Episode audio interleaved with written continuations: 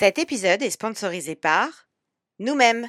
Les Infaillibles, c'est un podcast et c'est aussi un cabinet de coaching. En coaching, on fait quoi? Nous accompagnons nos clients par le questionnement et le feedback pour que chacun place son énergie au bon endroit. En coaching individuel ou collectif, nous répondrons à votre demande avec une approche sur mesure, pragmatique et orientée solution. Notre offre phare s'appelle le programme Sixième Sens Managérial. C'est un accompagnement unique en son genre, dédié à votre équipe de managers. Si vous rêvez d'un collectif de managers alignés, solidaires, courageux et légitimes, et oui, rien que ça, n'attendez plus et contactez-nous sur LinkedIn. Bon allez, l'autopromotion, ça suffit. Place à l'épisode.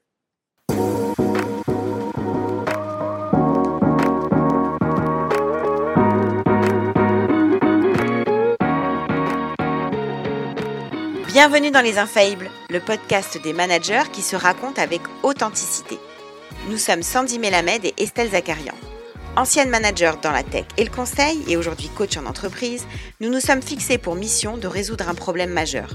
Que les managers puissent être authentiques et arrêtent enfin d'endosser un costume qui est tout sauf confortable pour eux comme pour leurs équipes. Si comme nous vous pensez que manager est un job à part entière qui n'est pas toujours évident, ce podcast est fait pour vous. Être manager nécessite de se connaître et parfois de vivre des situations qui bousculent. C'est donc pour vous aider à y voir plus clair, mais aussi pour vous sentir moins seul, que dans chaque épisode, un manager vient partager sans langue de bois son expérience du management et ses conseils pratiques pour vous inspirer dans votre quotidien. Si vous aimez l'épisode qui va suivre, partagez-le et mettez-nous 5 étoiles sur Apple Podcast. Vous pouvez aussi nous ajouter dans vos favoris Deezer ou Spotify afin de faire connaître notre émission en lui permettant de remonter dans les classements. C'est un moyen simple et rapide de contribuer à notre mission. En attendant, installez-vous confortablement et c'est parti pour le témoignage du jour. Bonne écoute Pour ouvrir la saison 2 des Infaillibles, nous avons le plaisir et même l'honneur de recevoir Ziad Nakad, senior vice-président Customer Success chez Content Square. Diplômé de Paris-Dauphine, Ziad démarre sa carrière chez EDF en tant que chef de projet, puis exerce différentes fonctions du Customer Success pour des acteurs de premier plan du SaaS. En 2013, il rejoint Adobe en tant que directeur régional des services clients en charge de l'Europe du Sud.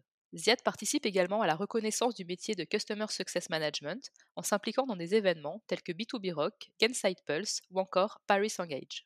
On ne donne pas souvent de chiffres dans ce podcast, mais rappelons que Content Square, qui a été créé en France en 2012, compte aujourd'hui pas moins de 1500 collaborateurs partout dans le monde et a réalisé une sixième levée de fonds en 2022 de 600 millions de dollars.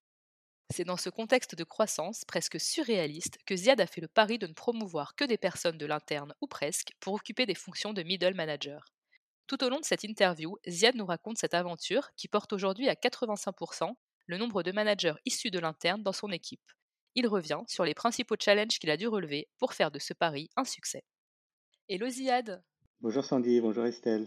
Salut Bienvenue Ziad. dans Les Infaillibles. Alors, on est ravis de te recevoir à notre micro euh, ce matin, car depuis qu'on a démarré le podcast, on avait envie de te compter parmi nos invités. Pour nos auditeurs, quelques éléments de contexte pour, pour expliquer comment on te connaît. Nous nous sommes rencontrés l'année dernière pour un projet d'accompagnement de tes équipes de management chez Content Square. Tu voulais leur permettre de se développer collectivement et de renforcer leur solidarité managériale et leur sentiment de légitimité. Alors, on te connaît toi, mais on connaît aussi très bien tes équipes en France, puisqu'on les a accompagnées pendant plus de trois mois. Et on sait que le management est un sujet vraiment important pour toi, pour tes équipes, et que vous avez envie collectivement de proposer un management dans la justesse, un management humain à tous vos collaborateurs. Alors aujourd'hui, c'est toi qui as choisi le sujet du jour, car clairement, on n'y avait pas pensé.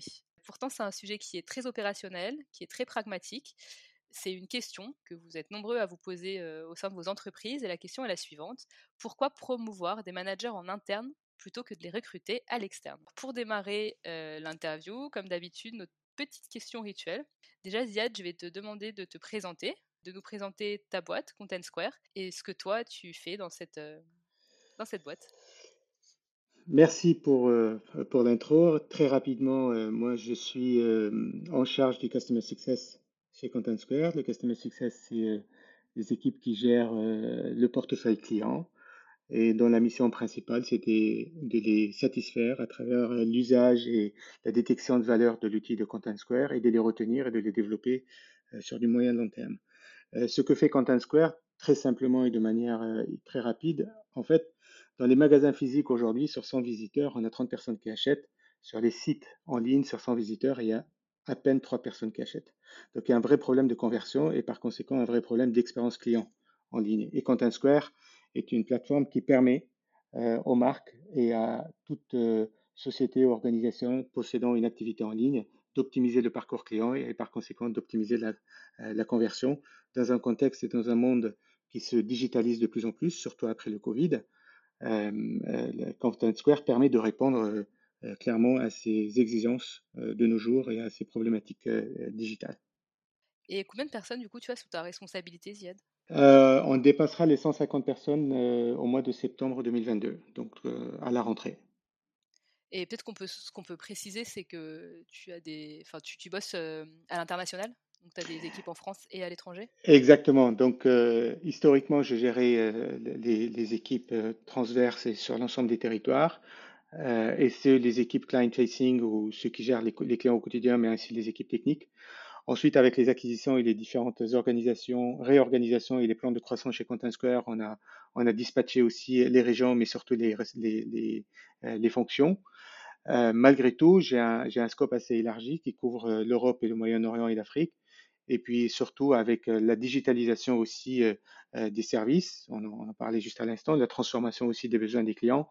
je porte aussi désormais des sujets globaux euh, qui permettent aussi euh, le développement des assets digitaux et, la digitalisation du Customer Success dans, un, dans une optique d'optimisation, mais aussi d'accompagnement de, euh, des clients qui souhaitent être autonomes et non pas toujours dépendants des ressources.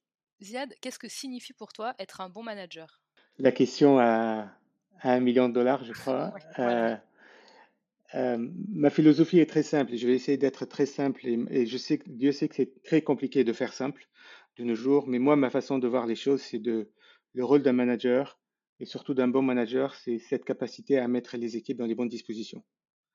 Euh, on ne recrute pas des gens pour leur expliquer ce qu'ils doivent faire. On part du principe que si on recrute et si on regarde les hard skills ou les compétences des personnes, c'est qu'on part du principe quand on leur offre le, le, le, le, job, euh, ils ont un savoir-faire.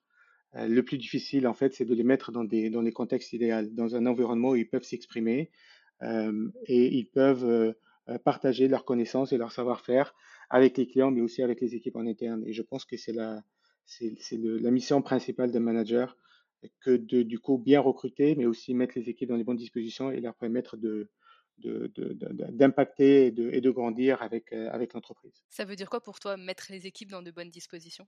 Mettre les équipes dans les bonnes dispositions, c'est, euh, ça peut paraître euh, bah, bah, très simple, mais, mais c'est dans les bonnes dispositions mentales, dans les bonnes dispositions euh, psychologiques, les faire travailler dans un environnement qui peut être exigeant, mais en même temps, il faut que ça soit un, un, équilibre avec un environnement qui soit joyeux, qui soit, qui soit sympa pour, y vivre et donner l'envie aux, équipes de venir au quotidien, voir leurs collègues, mais aussi adhérer à la culture d'entreprise. Mettre les équipes dans les bonnes dispositions, c'est leur offrir les les moyens de grandir, d'apprendre, de se développer et de, leur donner des perspectives aussi d'évolution. Et donc, du coup, une motivation qui doit être euh, de tous les instants, euh, au quotidien, et non pas de temps en temps, et non pas des hauts et des bas, et non pas des zones, des zones grises où on n'arrive pas à affronter les sujets et séduire les choses telles qu'ils qu doivent être dites. C'est ça pour moi, mettre les équipes dans les bonnes dispositions. Et du coup, leur permettre d'exprimer de, leur talent et leur savoir-faire de manière assez saine. Et toi, en tant que manager, qu'est-ce qui te rend le plus fier? Qu'est-ce qui me rend le plus fier en tant que manager? Euh, Certainement dans mon parcours de management, euh, égoïstement aussi mon évolution personnelle, parce que je pense que j'ai beaucoup appris. J'ai eu l'occasion de le dire plusieurs fois aussi. Euh, je pense que le management est surtout dans le customer success et surtout être dans le customer success, c'est un peu euh, avoir le rôle de parent. Et, et du coup, c'est pas c'est pas chose facile, on le sait, mais c'est un apprentissage euh, constant et, régulier. Mais ce qui me aussi, quand je regarde derrière moi de ce qui a été fait par exemple chez Content Square sur les six dernières années, c'est voir euh, l'évolution des organisations qu'on a mis en place, l'évolution des équipes et des managers, on va, y par, on va en parler euh, tout à l'heure, euh, malgré les difficultés et malgré certainement les erreurs que j'ai pu faire dans mon parcours, ou des décisions peut-être difficiles à prendre, mais, mais, mais je vois l'évolution et la progression et je pense, euh, je pense que c'est la, la, la, la, la métrique ou le, le, la chose à regarder en premier, c'est est-ce qu'on a progressé ou est-ce qu'on a reculé et, et ce qui me rend vraiment fier, c'est de voir la progression de Content Square et des équipes de Content Square. En parlant progression justement de Content Square, euh, là vous avez annoncé une magnifique levée, bravo. Oui, merci. ça doit, ça doit rendre les choses à la fois hyper excitantes, mais, mais stressantes aussi, j'imagine, pour les équipes et pour toi, avec toute cette responsabilité Alors, en tant que parent, comme tu le disais. oui, oui, c'est, elle est stressante, je pense pas, mais, mais, mais un poids de responsabilité, certes, mais ça fait partie du jeu. C'est-à-dire, on veut grandir, on veut avancer, on veut être un leader dans notre industrie et dans notre marché, et ça demande certaines exigences. Euh, et l'exigence, on a toujours vécu et baigné dedans dans Content Square. Euh, sinon, euh, on ne serait pas exigeant et performant, on n'arriverait pas là où on est aujourd'hui. Et ça, c'est aussi grâce au travail des équipes et c'est ça qui nous rend fiers aussi. Donc, je dirais pas forcément du stress, mais c'est un peu plus de responsabilité, un peu plus d'exigence, capitaliser sur notre savoir-faire, capitaliser sur ce que je disais avant, les bonnes dispositions dans lesquelles on est mise, parce qu'on est quand même chanceux dans les contextes actuels de pouvoir valoriser à telle hauteur Content Square et de pouvoir lever autant d'argent. Et c'est aussi ces moyens-là vont nous servir aussi à développer l'avenir, développer euh, nos produits, développer nos marchés, investir dans nos équipes. Euh, et donc, c'est des responsabilités managériales aussi, mais, mais je préfère être dans ces dispositions-là que, que dans des environnements qui sont euh, moins, riches en opportunités et en, moyens, certes, et, et en perspectives. Arziad, rentrons dans le sujet qui nous réunit aujourd'hui. Quand on a échangé sur ta venue au micro des Infaillibles, tu nous as dit que promouvoir exclusivement des personnes en interne pour les jobs de middle manager, c'était quelque chose qui était vraiment dans l'ADN de Content Square. Est-ce que tu peux nous raconter un peu l'origine de ce choix stratégique que toi, en tout cas, tu as fait au Customer Success? Je l'ai fait, je l'ai assumé, mais je pense qu'il y a une ADN aussi de Content Square. Pour la petite anecdote, nos tout premiers employés de Content Square, c'était des stagiaires. C'est quand Content Square était deux ou trois personnes et qu'on n'avait pas encore les moyens ces personnes-là sont encore ici, sont encore présentes. Donc, ils sont passés du parcours de stagiaire au parcours de, peu importe la fonction qu'ils ont occupée ou les fonctions, parce qu'ils ont, ils ont pratiquement tout occupé, mmh euh, à ce que devenir aussi des managers, des senior managers, voire des VP dans cette entreprise. Sur combien d'années, justement, quand tu dis euh, ils, ont démarré comme stagiaires, donc c'était il y a combien de temps? Ben, La boîte, elle a 10 ans, donc ils sont là depuis 10 ans. Ce qui est d'ailleurs incroyable sur, sur la notion de rétention des personnes. Mm. C'est génial pour une, pour une scale-up comme Content Square qui a que 10 ans d'âge. Le, le, donc, donc, ce que j'ai fait quelque part, c'est que j'ai observé un peu ce qui, ce qui s'est fait. Il y a aussi une question de moyens, certes, parce que quand je suis arrivé, on était à peine 60 personnes. C'était une toute petite entreprise française. On n'était même pas encore à l'international. Donc, il y a des choix aussi euh, à assumer sur, sur les moyens et sur euh, la capacité à, à retenir aussi euh, les talents chez Content Square. Et on le voit, hein, le marché aujourd'hui, mais il date pas, il date pas d'hier. Euh, il, est, il, est, il est tendu sur la recherche du talent, sur la rétention des talents et sur la capacité de développer euh, les talents dans les entreprises. Donc tout ça combiné, donc l'historique, les moyens mis à disposition et la volonté de recruter, mais aussi retenir les talents. Et je me rappelle à l'époque quand je suis arrivé, euh, naturellement, on travaille avec une génération qui a aussi accès très facilement à certaines choses et, qui a envie de changer les choses très vite et qui a envie d'avancer très vite. Donc, il y a une forme d'impatience aussi à canaliser. Euh, la première chose que j'ai dite aux équipes à l'époque, c'est qu'il faut qu'on fasse un deal moral entre nous de moins de deux ans. Donnons-nous deux ans ensemble dans ce parcours et projetons-nous dans une situation où on peut avancer, réaliser les objectifs de l'entreprise et ensuite nous offrir des perspectives de grandir ensemble. Et ensuite viennent les, sujets où il faut recruter, donc il faut scaler, et donc il faut organiser, et donc il faut, euh, il faut créer du management intermédiaire, parce que je peux, dans ma position, dans, dans les positions des directeurs dans les organisations, on ne peut pas avoir 10, 15, 20 ou 30 personnes en, en report direct. en reporting direct. Donc on a, on s'est posé des questions, on a brainstormé, mais aussi on s'est retrouvé face en effet à cette impatience, mais aussi à une question très légitime quelles sont les perspectives pour moi? Comment je peux grandir chez Content Square? Et on a donc embrassé cette, cette, historique chez Content Square et on a commencé à offrir euh, des promotions internes, des personnes qui n'ont jamais été managers dans leur vie et qui ont clairement le potentiel, qui ont clairement la compétence et la connaissance et surtout les résultats et la performance. Et donc qui peuvent servir en tant qu'inspiration euh, en interne ou en tant qu'expert euh, sur les sujets. Euh, et, par conséquent, on a offert des jobs de middle manager avec euh, tous nos euh, CSM, aux experts de solutions qui sont devenus seniors et par la suite les perspectives pour eux, pour ceux qui le voulaient, parce qu'il y en a, il y en a certains qui disent mais moi j'ai pas envie d'être manager, j'ai envie de rester tel que je suis, mais en même temps grandir. Et pour ceux qui le voulaient, on a offert la perspective aux équipes de donc devenir people manager et donc de porter des responsabilités supplémentaire sur un job qu'il découvrait pour la première fois. Mais on a accepté ce pari-là et, je peux dire aujourd'hui qu'on a, qu'on a plutôt bien réussi, voire très bien réussi, et ce dans tous les départements du Customer Success et dans tous les pays où le Customer Success est présent. Tu disais on a accepté ce pari, donc toi tu l'as considéré comme un pari? Est-ce que c'était un pari? Et si oui, en quoi c'était un pari de faire ça? Oui, oui, oui, bien sûr c'est un pari parce que parce que les, plans de croissance, étaient tellement euh, démentiels et surréalistes, parce qu'encore une fois, il faut, il faut remettre les choses dans leur contexte. À l'époque, on n'avait pas les moyens qu'on a aujourd'hui. Donc aujourd'hui, on dit qu'on veut faire tel et tel euh, niveau de revenu à 5 ans. Je pense qu'on a les moyens, mais à l'époque, euh, c'était une vision. Il fallait exécuter sur la vision. Et pour ce genre de choses, on a besoin d'un peu d'expérience quand même dans ce genre de, situation, surtout quand on se déploie à l'international et surtout quand on essaye de recruter des équipes à l'international et on va essayer de les convaincre que finalement vous allez devoir euh, venir dans un projet qui se veut euh, ambitieux mais qui va être géré par, euh, par et c'est pas du tout péjoratif, mais par des petits jeunes qui n'ont jamais été managers avant et qui vont être vos managers et qui vont vous expliquer un peu comment ça se passe. Ça c'est le premier point. Le deuxième point, je venais à l'époque d'Adobe. Adobe était 15 000 personnes. Tout était structuré, le niveau de seniorité était extraordinaire. Le, les, managers chez Adobe ou les, middle managers clés, ils avaient 10-15 ans d'entreprise d'historique chez Adobe, donc ils connaissaient l'entreprise euh, euh, à, tous les niveaux. Euh, donc il y avait aussi ce gap culturel que moi-même, à mon niveau, je devais accepter et, je devais faire des choix peut-être risqués. Mais la philosophie de départ, et ça vraiment il faut donner le crédit aussi à notre CEO, c'est people first. On s'occupe de nos équipes, on va y arriver ensemble. Et, et je le dis en souriant, mais avec beaucoup de respect et, et, d'admiration. Euh, le cas de figure idéal dans cette situation, c'est notre CEO. Hein. Il est mmh sorti de, l'école de commerce et il est devenu euh, CEO. Il n'a jamais été manager et il n'a jamais été géré euh, avant par quelqu'un d'autre et il n'a jamais travaillé pour une autre boîte que Content Square. Et l'histoire lui donne raison. Donc, si ce n'est pas une inspiration pour des équipes chez nous, et donc pour nous, managers, d'essayer de respecter aussi cette, cette, partie de notre histoire et cette partie de notre ADN.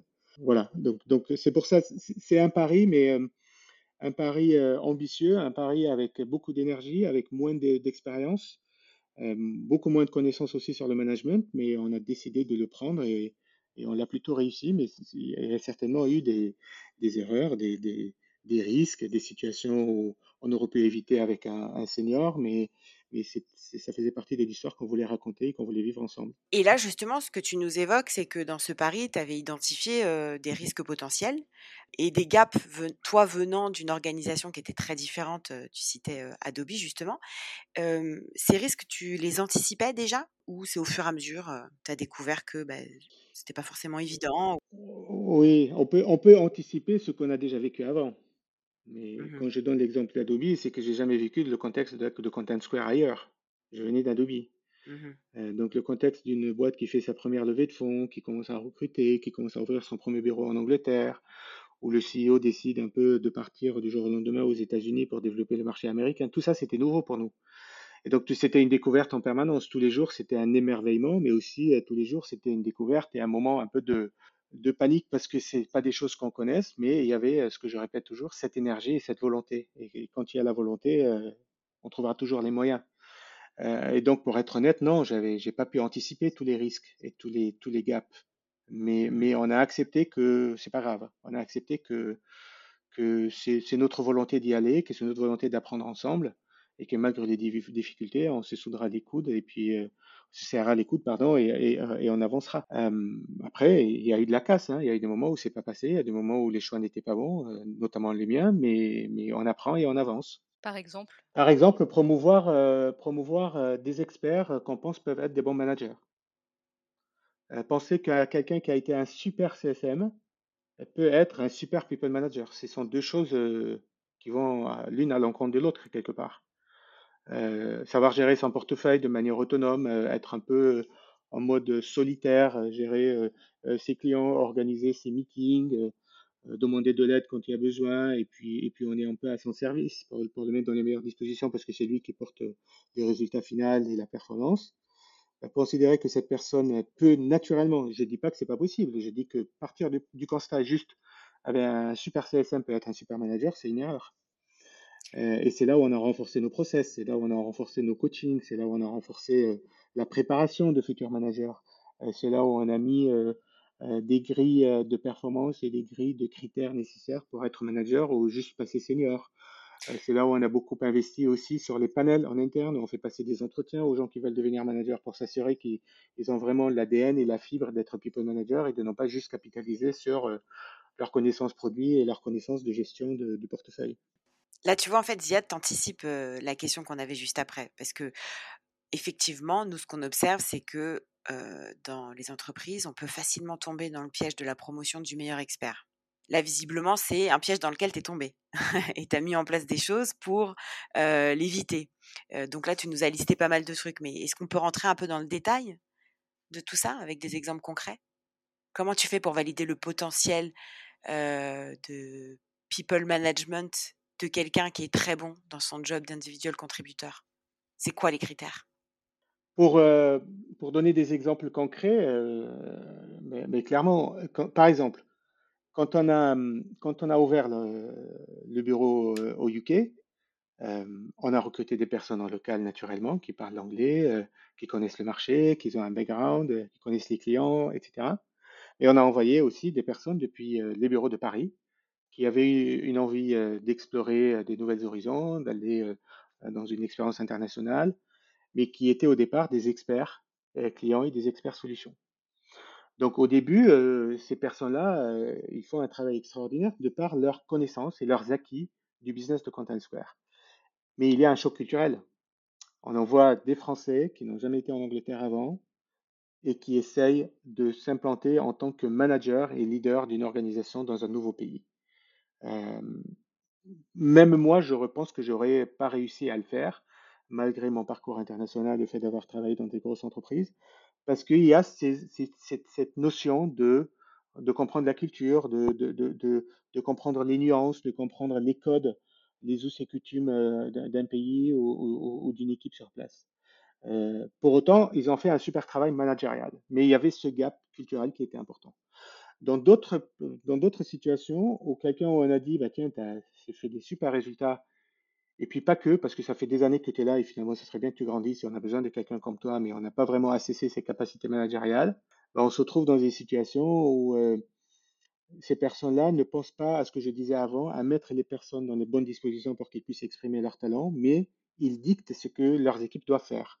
Donc il y a une, forme un peu d'autorité, une forme d'une approche top-down qui se met en place, qui n'est pas très propice à l'échange et à la mise à l'aise des équipes et à, leur capacité de se, développer et de s'exprimer tel qu'eux perçoivent le business, parce que la diversité aussi, c'est une richesse. Alors, comment on a essayé de remédier à ces sujets-là? Ben, On a mis des grilles euh, de compétences. On a mis euh, des scorecards euh, sur les compétences pour le job de CSM, par exemple, ou pour le job d'expert solution, ou de consultant, ou de data analyst. Et on a dit quelles sont les, les, euh, les, compétences nécessaires pour devenir euh, senior, par exemple. quelles sont les compétences nécessaires pour devenir manager, et ainsi de suite. Et du coup, à chaque review de performance, qui peuvent avoir lieu tous les quarters, tous les six mois ou tous les ans, selon euh, les fréquences dictées par euh, nos équipes RH ou par nos organisations, ben, on met ça sur la table et on essaie de comparer, on essaie de préparer le futur, tout en étant dans le deal moral de deux ans que j'ai cité auparavant. Donc on commençait à anticiper et à détecter des personnes qui ont la capacité d'être manager. Et puis un dernier point très important, c'est le feedback 360, c'est d'aller voir aussi dans les autres départements. Quelles sont les perceptions euh, sur la personnalité ou sur l'impact euh, de ces personnes-là dans l'organisation et non pas juste sur la performance en tant qu'individu? Euh, donc voilà, il y a toute une panoplie de choses qu'on essaie de regarder et de traquer. Et ensuite, à la fin, on arrivait aux situations où la personne déclare officiellement qu'ils veulent être manager. Nous, on dit euh, bah, très bien, on est ouvert, on veut bien vous donner votre chance, mais il faut passer un panel, il faut, faire un, business case dédié au manager qu'on a construit en interne. Mais il faut aussi surtout accepter d'écouter le feedback des uns et des autres et puis enfin, accepter que qu'il y ait un timing à respecter. Parce que peut-être aujourd'hui, j'ai envie d'être manager, mais il n'y a, pas la, place dans le budget ou dans les organisations pour nommer quelqu'un manager euh, immédiatement. Et donc, au, fur et à mesure, on a construit ce savoir-faire, on a appris des erreurs qu'on a faites dans le passé, euh, on a appris euh, des, difficultés que les nouveaux managers ont, ont été confrontés au quotidien. Et du coup, on a ficelé de plus en plus notre process et on a, on a, on a réussi à l'améliorer, à l'optimiser pour faire en sorte que ça soit plus fluide, plus facile et plus, et plus, plus réussi. Donc là, en fait, ce que tu nous expliques, Ziad, c'est qu'avec le temps, avec l'expérience, vous avez aujourd'hui vraiment mis en place tout un parcours pour anticiper justement la promotion interne de vos managers. Donc, ils ont en amont, vous avez donc une grille de compétences qui est mise en place et du coup régulièrement vous dites à vos collaborateurs si oui ou non ils sont sur le bon parcours pour accéder au poste de manager et sinon sur quoi ils doivent s'améliorer, si je comprends bien. Vous mettez en place des 360 justement pour voir si en termes de personnalité vos collaborateurs peuvent prétendre à un poste de manager. Et puis ensuite, le jour J, quand l'occasion se présente, ils doivent passer un panel. Vous avez vraiment mis en place tout, et tout un parcours pour, passer, pour, euh, encourager la promotion en interne, c'est ça? Tout à fait. Est-ce que tu peux nous donner quelques critères justement qui sont dans cette fameuse grille de compétences? C'est quoi les, les, quelques critères, donc en dehors de l'expertise évidemment, qui pour vous sont indispensables quand vous voulez promouvoir un, manager en interne? Je pense que le critère majeur que moi j'ai établi comme principe personnel, mais j'en discute régulièrement aussi avec mes équipes, euh, mes directeurs dans les régions, c'est avant toute chose l'attitude, le mindset et le fit avec la culture de Content Square. Parce qu'on l'explique souvent en interne, c'est que quand on prend un job de manager, c'est pas juste pour défendre ses équipes, mais c'est aussi pour défendre des intérêts de Content Square et adhérer à la philosophie et à la vision de Content Square. Et donc, il est extrêmement important que ces personnes-là soient dans le bon fit. Euh, le deuxième critère, euh, alors ça, on l'a découvert au fur et à mesure, c'est la patience. C'est la capacité à patienter et ne pas se mettre dans une position j'exige, je veux, il faut que ça soit tout de suite, sinon je m'en vais. Euh, parce que ce pas des bonnes des bons indicateurs sur le quotient émotionnel aussi du potentiel candidat à ce job. Et sans citer de nom, on a des personnes qui sont incroyables, qui, ont, dit et on veut être manager au bout de trois ans chez Contentsware, au bout de deux ans, et qui ont su attendre une ou deux années de plus en faisant leur job et en acceptant que quand le train passera, j'aurai ma chance et je fais confiance au management en place et j'ai compris qu'est-ce qu'on attend de moi et je ferai le nécessaire ça, c'est des super indicateurs. Et paradoxalement, ce sont ces personnes-là qui ont le mieux réussi leur transition et leur rôle actuel, en plus d'avoir été des bons experts et des bons des top performers. Et puis le dernier, c'est le feedback des autres équipes, parce qu'un rôle de manager aussi, il représente le customer success. Il travaille pour Content Square, mais il a son job aussi, c'est de mettre de liens et, de créer des super relations et des super euh, networks en interne. Ça, c'est euh, quelque chose que mon manager chez Adobe euh, m'a appris, c'est ta vraie force dans une boîte, c'est ton network aussi en interne et non pas seulement à l'extérieur. C'est pas seulement le network avec les clients, avec le business, ta capacité à closer des deals, à renouveler des contrats ou à, ou mettre des, des, gens en relation entre eux, mais c'est aussi à créer un super network en interne et faire en sorte, en sorte que c'est pas le process qui prédomine et qui dicte la loi. Le process, il est là pour faciliter, pour mettre les gens sur le droit chemin mais c'est ta capacité à avoir des super networks et une super relation avec les gens en interne qui fait aussi que vous pouvez construire en équipe, ce qui permet d'aller beaucoup plus loin et d'être beaucoup plus efficace, des réussites clients et des, et des, belles histoires à raconter sur euh, votre capacité à délivrer sur les projets, par exemple. Donc le networking et la perception euh, des équipes des autres départements sur cet individu qui est potentiellement nommé ou candidat à être manager et sont aussi, euh, c'est aussi un critère hyper important à nos yeux. Je voulais juste rebondir sur la patience, parce que tu dis qu'un des critères, c'est la capacité à patienter. Et c'est vrai qu'aujourd'hui, bah, souvent, les, futurs managers sont hyper impatients de passer manager, notamment parce qu'ils pensent que c'est la seule façon d'évoluer. Comment tu arrives à faire patienter tes équipes? Je, je, pense, je pense hyper intéressant, et ce que je disais tout à l'heure, c'est l'apprentissage le, des précédents managers, en fait. C'est pas, c'est pas être manager, c'est. Moi, je pense qu'il y a beaucoup qui font l'erreur en pensant que c'est un super statut social. Mais c'est un job qui est très très dur. Hein. C'est hyper différent que de gérer un portefeuille seul au quotidien et être maître de son agenda, entre guillemets, de son énergie, de son, euh, de son quotidien, etc.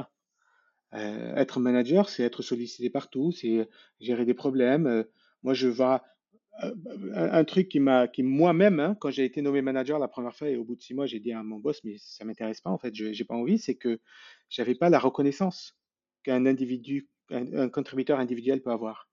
On est toujours derrière nos équipes et c'est tout à fait légitime et je le défends à, à 1000% d'aller féliciter les équipes, les encourager et leur dire que ce que vous faites, c'est vraiment très bien et, et de savoir s'arrêter, faire une pause et de dire bravo, mais en fait, ça arrive très rare que les équipes viennent dire à leur manager euh, bravo, merci.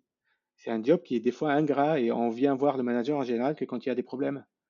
Et ce que je dis toujours maintenant à tous les futurs potentiels managers ou ceux qui sont candidats, les gars, c'est pas pas la fête, hein, c'est pas un job facile. Il faut juste que vous compreniez que vous allez perdre beaucoup euh, de votre confort et de votre euh, de votre entre guillemets quotidien qui peut relativement être autonome.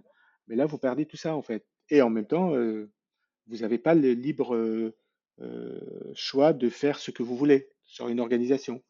Vous êtes un middle manager, donc vous êtes aussi là pour exécuter la stratégie et les décisions de l'entreprise aussi, tout en défendant vos équipes et les mettant à les meilleures dispositions. Donc c'est pas un équilibre facile et encore plus pour celui qui ne qui ne l'a pas vécu avant. Et donc du coup la, patience, on l'explique en fait. On disait ben regardez, il y a des situations où on pense que même en tant que contributeur individuel, tu aurais dû être plus patient, tu aurais dû mieux euh, coordonner euh, la relation avec les autres, tu aurais dû mieux, euh, communiquer, tu aurais dû mieux anticiper. Mais c'est raison pour lesquelles je pense que tu devrais patienter. Et puis, et puis des fois, mais ça, ça, ça arrive quand on fait des panels en interne et qu'on a plus d'un candidat, deux ou trois candidats, et finalement il faut faire un choix, donc il faut l'expliquer aussi aux autres. Mais aussi ça arrive quand le timing n'est pas bon parce qu'on n'a pas la place et parce qu'on n'a pas le budget. Et donc, du coup, euh, du coup, on explique aussi que la patience. Mais c'est beaucoup de coaching, beaucoup de discussions. Euh, il faut que nous-mêmes aussi, qu'on soit patient avec nos équipes et qu'on leur explique.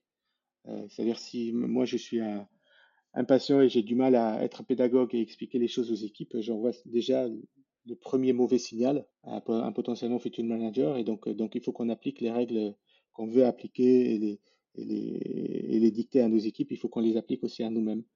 Donc c'est pas un travail facile, mais ça demande beaucoup de, réflexion, beaucoup de, de, respiration profonde, de rester zen et de pouvoir euh, canaliser un peu tout ça et surtout donner la vision. Parce que ça, c'est hyper important pour les gens de savoir où est-ce qu'on va et dans quelle direction. Et donc, du coup, finalement, ça donne, ça donne du crédit aussi au projet parce qu'il y a des réussites. Dans ce que tu dis, là, moi, ce que je trouve hyper intéressant, il y a plein de sujets sur lesquels on pourrait partir, mais là, ce qui est clé, c'est euh, ce, point important qu'on n'entend pas assez souvent, qui est autour de ce fameux statut de manager qui est parfois un peu fantasmé et que là, ce que tu dis est très vrai, hein, c'est que le quotidien de manager, c'est un job difficile parce qu'on est sursollicité et parce qu'on n'a pas la reconnaissance. Et c'est vrai que souvent, des personnes veulent passer manager pour ce statut en pensant qu'ils vont être reconnus et j'aime bien en fait le fait que tu mettes en avant que non finalement on devient un peu quelqu'un de l'ombre d'ailleurs parce qu'on est là pour mettre en avant son équipe plus que soi-même. Exactement, exactement. Et pour la petite anecdote, je pense toi comme moi Estelle, on travaille dans des organisations sales où la performance elle est importante. Je pense que les, les reconnaissances en général elles vont pour le contributeur individuel. J'ai jamais bossé dans une boîte de SaaS par exemple où on dit le meilleur manager du mois et on va lui payer, ou de l'année et on va lui payer un President Club parce qu'il a été un bon people manager. On va principalement regarder le chiffre et le résultat.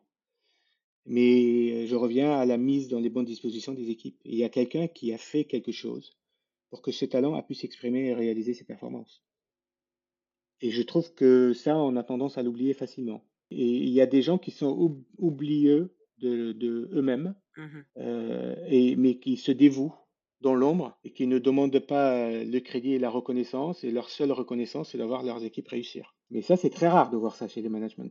Et pourtant, c'est l'ADN principal d'un bon manager. En tout cas, de mon point de vue, encore une fois, hein, je, mmh je ne juge pas ce que les autres peuvent penser. Mais de mon point de vue, de mes observations, euh, je, suis hyper à l'aise de dire que je suis prêt à me dévouer et à passer du temps et, et, aller défendre euh, bec et ongle euh, les, sujets que mes équipes me reportent. Mais en même temps, je demande aussi de l'exigence et de la, de la performance et, à mes équipes aussi, c'est normal. Je reviens à ce que c'est du top-down, mais c'est du bottom-up aussi. Ziad, je voulais venir sur un point, je fais un petit pas de côté. Tout à l'heure, tu as parlé, de, notamment par rapport à la patience, des personnes qui peuvent être un peu dans la réclamation, je veux ça tout de suite, et tu les fais patienter.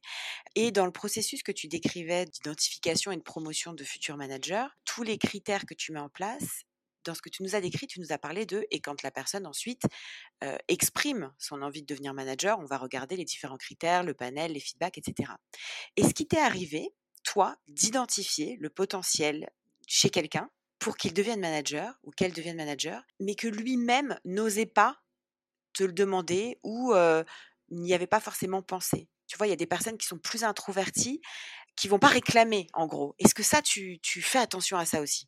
Absolument, et j'irai même plus loin. On a eu des cas de figure, et il y en a un il n'y a pas très longtemps. Je ne peux pas citer des noms et la région, mais c'est arrivé il n'y a pas très longtemps, où la personne ne se voyait même pas manager. En fait, on l'a sollicité, il a dit non, non, surtout pas, c'est pas fait pour moi. Et, alors, qu'est-ce que tu as fait? Aujourd'hui, c'est une, une réussite absolue, en fait, le fin mot de l'histoire. Mais on l'a convaincu, on a essayé de lui expliquer. Et il partait du principe que parce qu'il n'était pas exubérant, parce qu'il se, il était pas, il se mettait pas sur le piédestal, qu'il était discret et qu'il aimait ça, et que, et que, et que finalement sa performance elle est bonne, mais c'est aussi grâce aux autres. Mais c'est exactement les réflexions du manager. C'est exactement les réflexions du manager. C'est que tu n'as pas besoin de te mettre en avant quand tu es manager. Tu, mets tes équipes en avant. Et c'est exactement ce que tu fais en me répondant ça. Donc ça, ça nous a pris un peu de temps pour, pour le convaincre et lui mettre un peu le, la puce à l'oreille. Et après, on l'a laissé un peu euh, mijoter. Et puis le jour où l'opportunité s'est présentée, il est venu, mais en hésitant. Est-ce que vous pensez vraiment toujours la même chose? Mais oui, absolument. Donc oui, oui, clairement, clairement. Et, d'autant plus, et c'est là où je, redis ce que j'ai exprimé tout à l'heure, on apprend aussi de nos décisions, de nos expériences et de ce qu'on a vécu ensemble en tant que groupe. Penser qu'un expert peut être un bon manager, c'est pas forcément vrai. Mais penser que quelqu'un qui, a des doutes sur ses capacités de manager, mais il a toute l'attitude et le bon mindset et le bon comportement, comme si c'était un parfait leader déjà existant, oui, ça existe et il faut aller les chercher, il faut les convaincre, parce que, parce que ça fait partie aussi de, de, mes jobs que de prendre des bonnes décisions et surtout de mettre les personnes dans les bonnes dispositions pour exprimer leur talent. Et là, c'est exactement ça. Je vais chercher quelqu'un qui ne pense pas être un bon manager, mais moi, je pense que s'il est mis dans les bonnes dispositions, il serait extraordinaire. Et ça nous, est, ça nous est déjà arrivé deux ou trois fois chez Content Square. Bon, bah, message hein, pour euh, les directeurs euh, qui nous écoutent ou les founders qui prennent exemple sur toi euh, dans ce genre de contexte. là, on voit tout le côté ultra positif de ce choix stratégique que tu as fait de faire de la promotion interne quelque chose d'assez. Enfin, c'est dans l'ADN et c'est la grande majorité de tes middle managers. Bon, il y a forcément des mauvais côtés qu'est-ce qui est le plus challenging en vrai quand on a que des personnes qui viennent de la promotion interne? Alors là, on, oublie le process d'avant et on a, parlé de toutes les difficultés, le phénomène d'impatience, l'envie de partir, etc. Et là, on a nommé des managers, des nouveaux managers, des nouveaux middle managers qui viennent du terrain et qui vont gérer des gens, et des équipes, et des process, et des, objectifs, et des quotas, et ainsi de suite. Une fois qu'on a, qu'on a mis cette organisation en place, la difficulté, c'est au quotidien c'est le réflexe par rapport à, par rapport à du micromanagement, par exemple.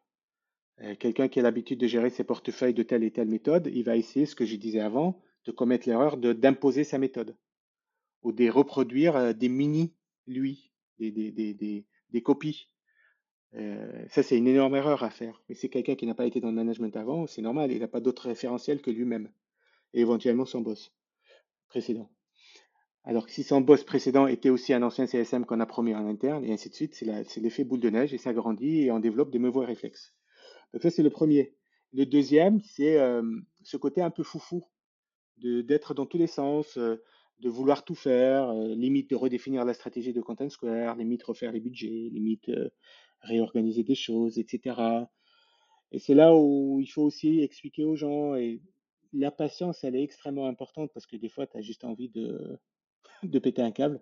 Pardon pour le, vocabulaire euh, vulgaire un peu mais, sur un podcast, mais, mais tu as juste envie de dire, mais les gars, stop, quoi. On va allons-y à l'essentiel, on va juste exécuter ce que, notre, métier nous demande de faire déjà, restons à notre place. Euh, mais ça, c'est compliqué, hein, ça, c'est très compliqué. Et du coup, il y a, tout d'un coup, tu te retrouves dans des situations où il y a un effet déceptif. Et dis, ah, mais moi, on m'avait dit que je pourrais être manager, et du coup, en étant manager, je peux faire un peu comme toi tu vois, donc, il y a, euh, cette, du coup, tout d'un coup, soudaine volonté de s'éloigner du terrain et de faire de la stratégie, mais, on oublie aussi que même notre CEO, il exécute au quotidien, il va rencontrer des clients, il va chercher à signer des deals, il va, en lui escalade des sujets techniques, etc. Il y a, des choses, il y a du travail qu'il faut faire.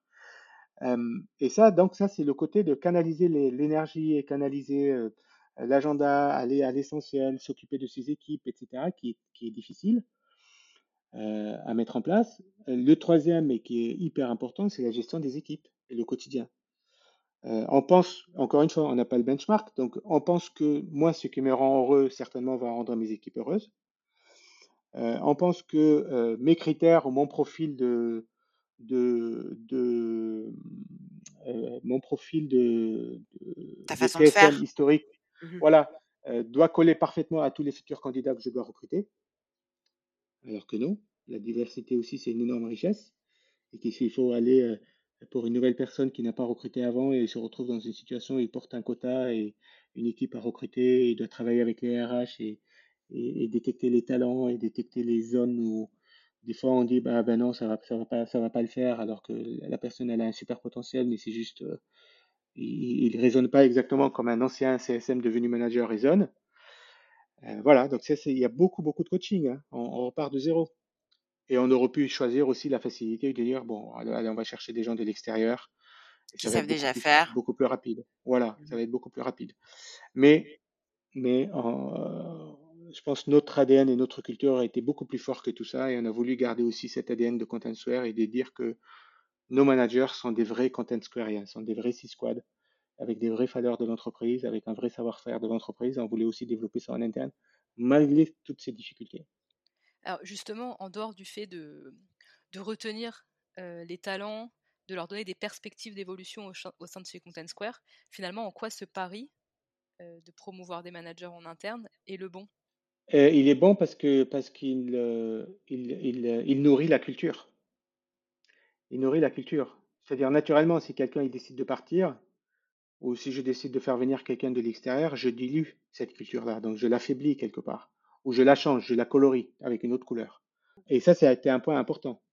C'est aussi une fierté absolue quand je regarde aujourd'hui dans mes chiffres et je vois qu'il y a des personnes qui sont là depuis 3, 4, 5 ans, 6 ans, 7 ans dans le Customer Success et ils s'épanouissent toujours autant. Ils font des jobs différents euh, depuis, euh, euh, depuis qu'ils sont là. Euh, ils ont évolué, ils ont grandi, ils ont touché à différents sujets, à différents projets. Et ça, c'est une fierté absolue, parce que parce qu'au début, on pensait que, moi, il y, a, deux ou trois ans, on lisait des articles que, dans la tech, et notamment dans la Silicon Valley, euh, la teneur ou, la, ou la, la, durée de vie d'un employé dans une boîte de tech, c'est de maximum entre 18 et 24 mois. donc, donc c'est aussi ça pour nous, c'est de développer un, un, nouveau standard, une nouvelle façon de faire, euh, qui est un peu aussi la volonté de notre CEO, c'est qu'on veut être unique, on veut être euh, super, on veut être euh, les meilleurs. Et ça, fait, ça passe par là. on est être les meilleurs dans le développement de, nos équipes, leur proposer des perspectives, leur donner une opportunité d'impacter la culture, de rester dans cette culture Content Square qui était celle d'il y a 5 ans où on était 80 ou 100 salariés et essayer de garder plus ou moins la même avec une boîte qui est devenue multinationale, présente dans 12 pays, euh, qui fait 1500 euh, à 1600 personnes aujourd'hui, qui fait des acquisitions et qu'on arrive quand même à fédérer et, garder ces équipes historiques. Parce qu'aujourd'hui, dans ce contexte-là, les plus à risque, ce sont ces historiques-là, en fait, parce que ce sont ceux qui sont nostalgiques à une certaine époque, qui n'est plus aujourd'hui. Et bien malgré tout, on arrive. Donc c'est pas, c'est ça aussi le positif pour nous. C'est pas juste éviter qu'ils partent. des fois, si c'est pas les bonnes personnes, c'est pas grave, ils partent. Ou, ou si on doit se séparer, c'est pas grave, on se sépare mais c'est la notion du groupe et, c'est là où votre intervention et votre travail euh, euh, auprès des équipes euh, récemment a, fait tout sens, c'est que c'est développer cette notion de groupe et non pas cette notion d'individu, cette notion de top performer ou de juste je suis manager donc j'ai réussi. Non, la réussite, elle est aussi une notion de groupe et c'est pour ça que je trouve que le positif, parce que ça soude le groupe que de promouvoir des gens de l'interne et ça, ça permet aussi de, développer des choses euh, qui peuvent être euh, des atouts extraordinaires pour la réussite et la continuité du projet Content Square. Est-ce que ça, ce que tu viens de nous dire finalement, c'est un peu une réponse qu'on pourrait faire aux gens qui, en t'écoutant, vont peut-être se dire oui, mais on a besoin de faire venir du sang neuf, un regard différent, tu vois, le fresh eye dans une organisation en recrutant des personnes de l'extérieur. Qu'est-ce que tu as envie de leur répondre aux personnes qui peuvent se dire ça en t'écoutant? Ça, peut marcher aussi. Et ça c'est marché euh, partout ailleurs où, j'ai travaillé. Ça marche. Euh, je pense que nous, ce qui fait vraiment euh, la grosse différence, et je me répète, c'est la culture. On a une très forte culture d'entreprise. qui, malgré le Covid, on a réussi à la, garder quelque part. Malgré le Covid et le fait que les gens ont dû bosser de chez eux, et, on sait par exemple aux États-Unis, le contexte est encore différent, mais, de manière générale, la culture de work hard, play hard, la culture de proximité, la culture d'être unique, ça fait partie de nos valeurs euh, majeures chez Contentsware et l'ambition fait, fait, que euh, cette culture, elle fédère les gens et on veut pas compromettre là-dessus. On veut pas, on veut pas casser ça. C'est pas pour autant qu'on n'a pas été recruté à l'extérieur sur certains jobs clés, sur certaines fonctions clés ou certaines fonctions où on avait du gap par rapport à, à, ce qu'on cherchait ou par rapport aux compétences qu'on a. Mais 85% de notre middle manager, de, de, de notre middle management, pardon, c'est de l'interne. 85%. Donc, donc, ceux, qui ont la patience de développer et d'investir dans leurs équipes et de vouloir construire une vision à long terme, ils n'ont pas juste une vision à un an ou deux, euh, c'est ça qu'il faut faire. Mmh. Après, euh, ça n'empêche pas que ça marche en recrutant de l'extérieur. Ça marche clairement, oui, ça peut marcher. Alors parle-nous un peu de ça justement, parce que là, comme tu le dis, tu, donc 85% du middle management, c'est de la promo interne. Il y a quand même quelques profils qui viennent de l'externe. comment ça a été vécu ça en interne? Est-ce que tu as dû faire face à des réticences que ça a peut-être provoqué d'un seul coup de faire venir des profils d'ailleurs? Je pense, je pense oui, il y a beaucoup de communication à faire. Il est indispensable d'expliquer, d'être pédagogue et de fédérer les équipes sur les choix qu'on fait. Après, il faut faire des choix, il faut faire des choix. C'est normal. C'est à un moment donné, dans, le job de les responsabilités que j'ai, je dois faire des choix et je dois avancer et c'est indispensable. Par contre, j'ai pas eu beaucoup de réticence, euh, dans le sens où de toute façon, les, gens savent qu'on sait être faire, on sait donner la chance aux gens, et d'ailleurs 85% c'est un chiffre hyper élevé. Mais des fois, sur des jobs de directeur ou sur des régions qui ont grandi subitement et qui a eu un départ, euh, ou, un gap dans l'organisation, euh, il est indispensable d'aller chercher de l'extérieur parce qu'on n'a pas des calibres de directeur. Et ça, en l'expliquant comme ça, ça fait sens aussi, en disant que, en fait, la moyenne d'âge euh, managériale de nos équipes, elle est d'un an, deux ans ou trois ans. pour des régions où il faut gérer des budgets et des quotas en millions de dollars, c'est normal d'aller chercher quelqu'un qui l'a déjà fait mais avec la promesse absolue que cette personne euh, doit adhérer aussi à cette philosophie de promotion interne et doit nous soutenir et nous supporter euh, dans cette logique-là. Et, donc, et donc, le choix de ces personnes-là, il est clé, et la participation du middle management au choix de ces personnes-là, il est clé. On les fait participer aussi à ces décisions-là. On les fait participer au panel, aux entretiens. On les fait rencontrer ces candidats-là pour que même si à un moment donné, on doit faire le choix et on dit on va y aller avec ce candidat-là, mais s'il n'y a pas de deal breaker à travers le meeting des middle management avec ce futur directeur ou ce futur euh, regional manager, c'est déjà un super bon point et ça met dans les bonnes dispositions. Et puis ensuite, la feuille de route d'embrasser la culture de Contentsware, elle est hyper claire pour ce nouveau venant de l'extérieur. Et est-ce que ça, c'est une façon pour toi de t'assurer que la greffe va prendre justement? Tu vois, c'était une de mes questions. Absolument. Pour que ce manager qui vient de l'externe, qui a du coup, lui, une habitude et une culture d'entreprise différente, euh, puisse euh, bah, bien s'intégrer en fait avec tes équipes. Donc c'est le, les faire participer au panel de recrutement et à ce manager assurer qu'il va être dans la continuité de cette promotion interne, quoi, qu'il va pas vouloir faire venir tout un staff de l'extérieur. Absolument, et, et, et, on sera fou de penser que ça, la greffe va prendre naturellement du jour au lendemain. Ce serait, ça serait, ça serait se bercer d'illusions. Mais par contre, il y a des choses je, dis ça souvent sur le ton de la blague, mais je suis très sérieux dans le fond. C'est qu'il y a certaines choses où paraissent, peuvent paraître évidentes et on dit ça va sans dire. Euh, et, mais moi, je pense que ça va beaucoup mieux en le disant, et en l'écrivant et en l'intégrant dans l'esprit de cette nouvelle recrue, en disant voilà, les règles de départ, c'est ça. Les règles de départ, c'est people, c'est la proximité avec les équipes. Ton job, c'est de mettre les équipes dans les bonnes dispositions. Ton job, c'est de vraiment adhérer et fédérer les cultures de Content Square et surtout de relire l'histoire de Content Square. Et qu'est-ce qui a fait qu'une boîte comme Content Square a réussi et a trébuché dans certains moments et a galéré dans d'autres. Il faut apprendre tout ça pour comprendre d'où viennent les équipes. Et puis, tu dois être le meilleur ami de tes équipes au quotidien. C'est le meilleur allié quelque part. C'est indispensable, surtout venant de l'extérieur.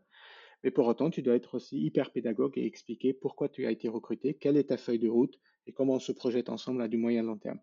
Et ça, c'est accompagné par moi si la personne me reporte à moi, venant de l'extérieur, ou par le directeur si la personne venait de, de, l'extérieur, reporte au directeur. C'est sa responsabilité aussi d'être pédagogue et d'expliquer euh, le pourquoi du comment, et surtout coacher et faire que des fois, ça peut casser, ça peut, il peut avoir de la friture sur la ligne, mais c'est pas grave et, il faut juste se dire les choses et communiquer pour les corriger et, optimiser euh l'expérience et, le, et le, ce que j'aime dire, l'interloc au quotidien à travers, euh, à travers les équipes et à travers les individus.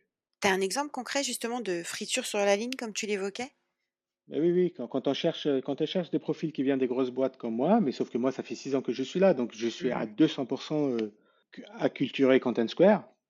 Mais quand on cherche des personnes euh, qui viennent des, des boîtes euh, plus grandes que Content Square et ils viennent voir un peu le, la transition d'une boîte qui n'est pas seulement passée d'une startup à une scale-up, mais qui en plus est un peu hyper ambitieuse, donc tout va très vite, hyper agile, donc tout est remis en question on a un adage, c'est Content Square, où on dit six mois, c'est du long terme. Donc le niveau stabilité, c'est pas c'est pas c'est pas qu'on est qu'on est fou et qu'on change d'avis tous les jours, mais c'est juste que dans un contexte de croissance où on est passé de 4-5 millions de revenus en 2016 à, dépasser les 200 millions en 2022, en six ans, la croissance elle est extraordinaire. C'est surréaliste euh, à la limite.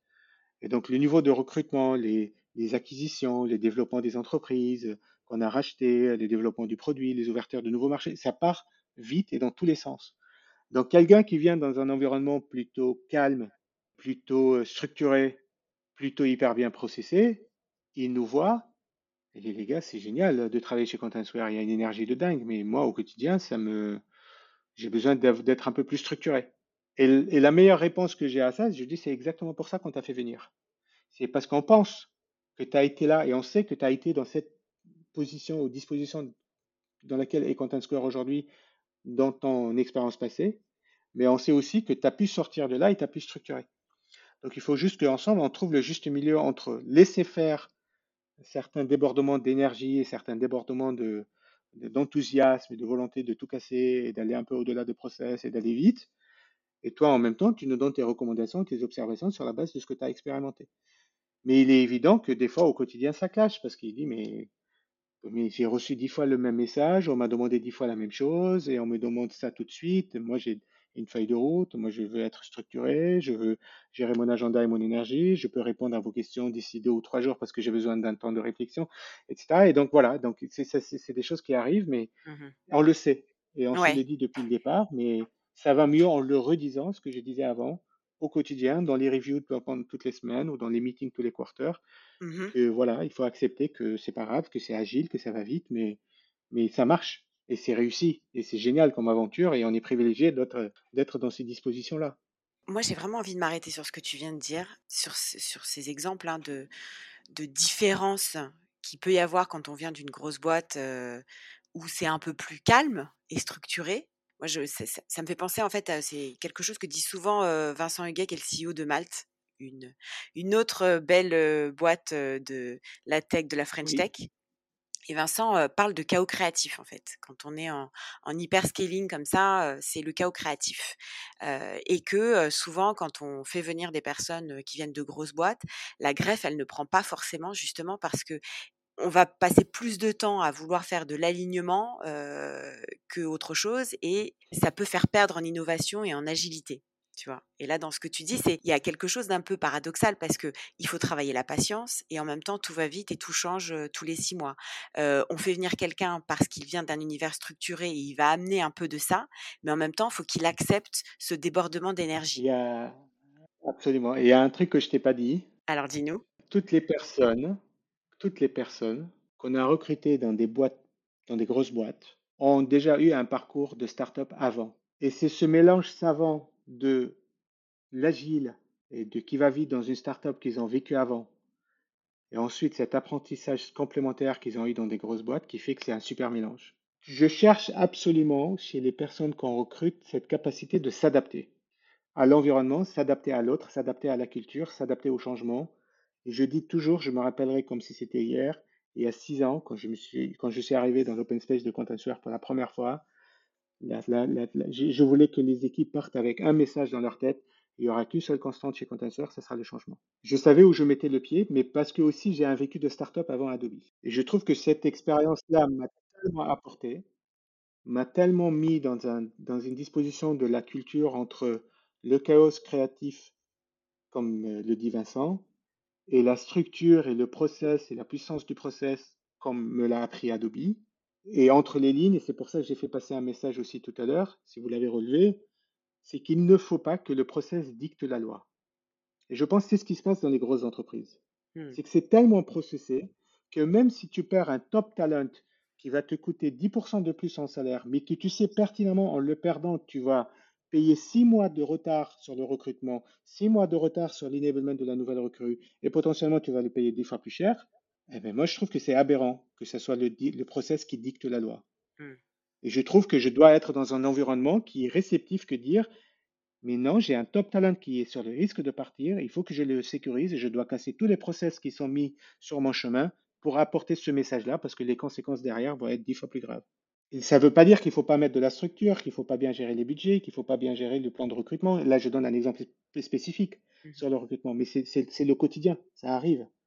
Mais c'est le quotidien aussi que j'ai vécu chez Adobe, où il faut faire un case, il faut remonter à la mmh. finance, il y a les décalages horaires parce qu'ils sont je ne sais pas où, et puis il faut euh, le sign-on du VP, il faut que ça aille au HR VP, et, et ainsi de suite, et du coup, ça prend 10 jours. Et entre-temps, le candidat ou la, personne qui est chez toi et qui a trois ans d'expérience et qui a un super talent, tu es en train de le perdre. Et donc, et donc dans les choix qu'on a fait, on a cherché des gens qui viennent des grosses boîtes, qui viennent de Salesforce, qui viennent d'Adobe, qui viennent de Microsoft, qui viennent de, boîtes un peu plus petites, mais qui sont plus grandes que Content Square. Et à chaque fois, quand on regarde dans leur parcours, ils ont soit eu un parcours entrepreneurial, les mecs, ils ont construit leur propre business par moment, soit ils ont eu un parcours de start-up, soit ils ont eu un parcours des gestions de petites équipes ou de petits portefeuilles dans un, monde hyper agile, mais tout reposé sur leurs épaules. Et donc, ils ont pu, dans une forme d'adversité, se révéler, se construire. Et c'est ça dont on a besoin. Parce qu'on sait qu'on va devenir une grande boîte et on sait qu'on est en, transition permanente et qu'on grossit en permanence. Mais cette forme d'agilité, il faut qu'on la garde et il faut qu'on l'embrasse. Et c'est ça aussi la, la, nécessité des fois de faire venir des gens de l'externe et la nécessité de savoir bien choisir cet équilibre de agile, euh, mindset startup et en même temps euh, hyper structuré, processé qui peuvent, qui peuvent nous apporter au quotidien. Merci beaucoup, Ziad, pour tout ce que tu viens de nous partager.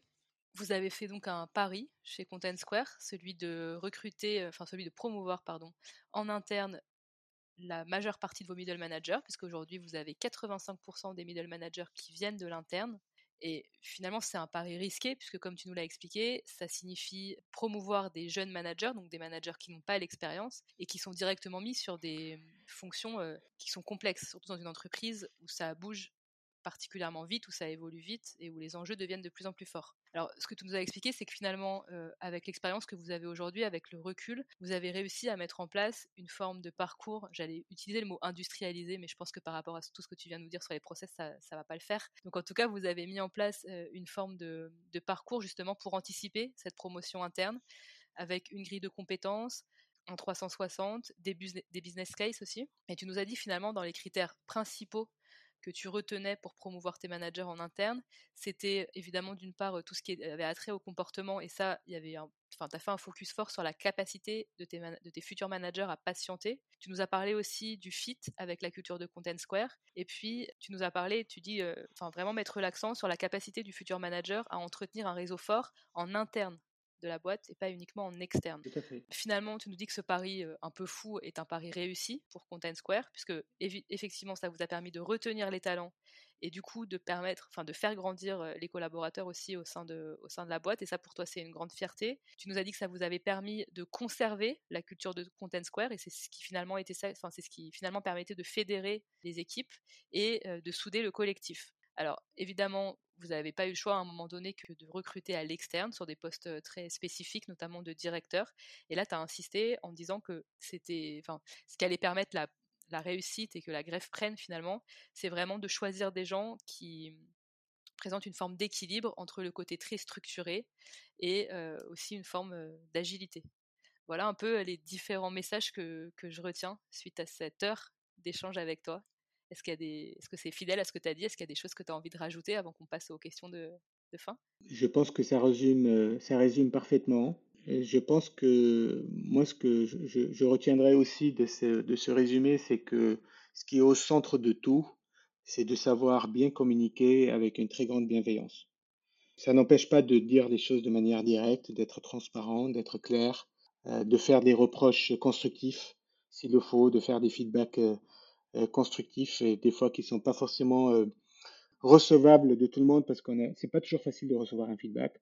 Mais je pense l'échange bienveillant, constructif, avec au fond de nous-mêmes la bonne volonté de faire avancer les choses.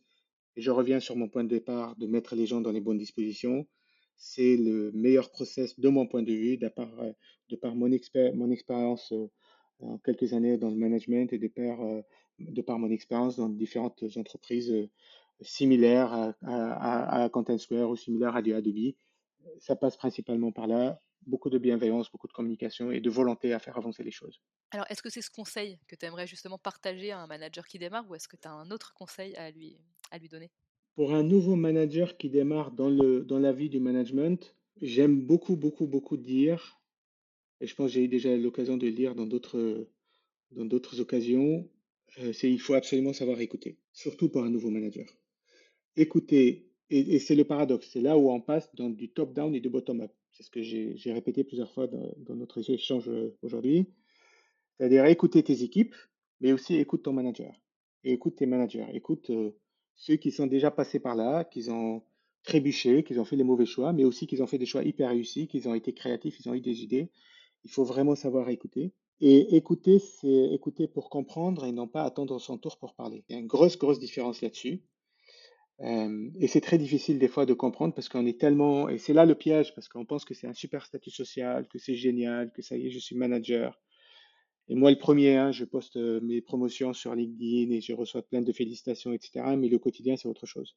Et ça passe par l'écoute, par la compréhension et la réflexion et essayer d'appliquer toujours en, adéquation avec nos propres valeurs. Il faut jamais s'oublier nous-mêmes, mais il faut aussi surtout prendre compte de, ce que, en fonction de ce que j'écoute, la vie des uns et des autres et, quelle est la limite pour ne pas euh, froisser personnellement les uns et les autres, mais pour en même temps exécuter euh, le plan qui m'est donné en tant que manager et, euh, et, obtenir les résultats qui sont attendus de moi en tant que gestionnaire d'une équipe qui doit performer et être mise dans les meilleures dispositions pour exprimer son talent.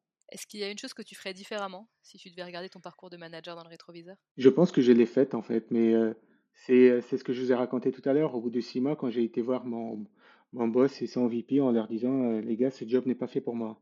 Parce que j'ai appris de cette expérience-là que j'aurais dû. Il faut donner le temps en fait. Il faut donner le temps et des fois, j'ai voulu être impatient, j'étais un foufou. C'est pour ça pareil, j'utilise ces termes-là parce que je suis passé par là. Euh, et je pensais que ça devrait être génial du jour au lendemain. J'ai accepté, euh, j'ai refusé, pardon, de, de, mettre mon ego de côté et le fait que j'étais visible et qu'on me remerciait, qu'on me félicitait parce que j'étais un, top performer et que, et que, et que, et que j'aurais dû donner un peu plus le temps euh, pour le job de manager, pour l'apprendre, pour l'appréhender, pour le comprendre, pour le digérer avant de me dire si je dois continuer ma carrière là-dedans ou pas. Ça m'a mis du temps, mais finalement j'ai continué. Et c'était bien, j'ai persévéré. Est-ce que tu aurais une ou plusieurs sources d'inspiration à partager pour les managers? Celle-là, elle est difficile parce qu'il y en a tellement. Il y en a tellement. Je pense qu'on est, on est noyé dans l'information et dans les articles et dans les, dans références, dans les livres. Euh, moi, j'adore, euh, j'aime beaucoup Simon Sinek, par exemple, que j'écoute beaucoup, et que je lis aussi euh, beaucoup de ce qu'il écrit et de ce qu'il a fait. Après, j'ai une philosophie qui est personnelle, mais ça, c'est mon parcours personnel, mon vécu aussi personnel, qui fait que je me concentre beaucoup sur moi-même, en fait. J'essaye d'être une meilleure version de moi-même. C'est-à-dire, j'essaye de regarder ce qui se fait de bien autour de moi, des gens qui me touchent avec une énergie, avec un mot, avec un geste, avec une performance. Beaucoup de gens chez Content Square m'inspirent. Et du coup, j'essaye de ne pas copier parce que chacun est unique, mais j'essaye de m'inspirer et voir comment je peux appliquer ça sur moi. Et dans un objectif principal, c'est de m'améliorer moi-même.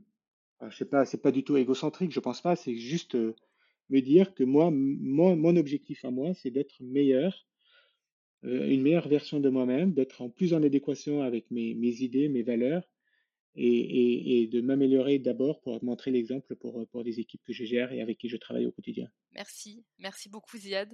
Euh, on, avait, on a dit au début de cet épisode qu'on était super contente de te recevoir. Moi, je pense que maintenant les, nos auditeurs ont compris pourquoi. On a été ravis de t'écouter pendant une heure.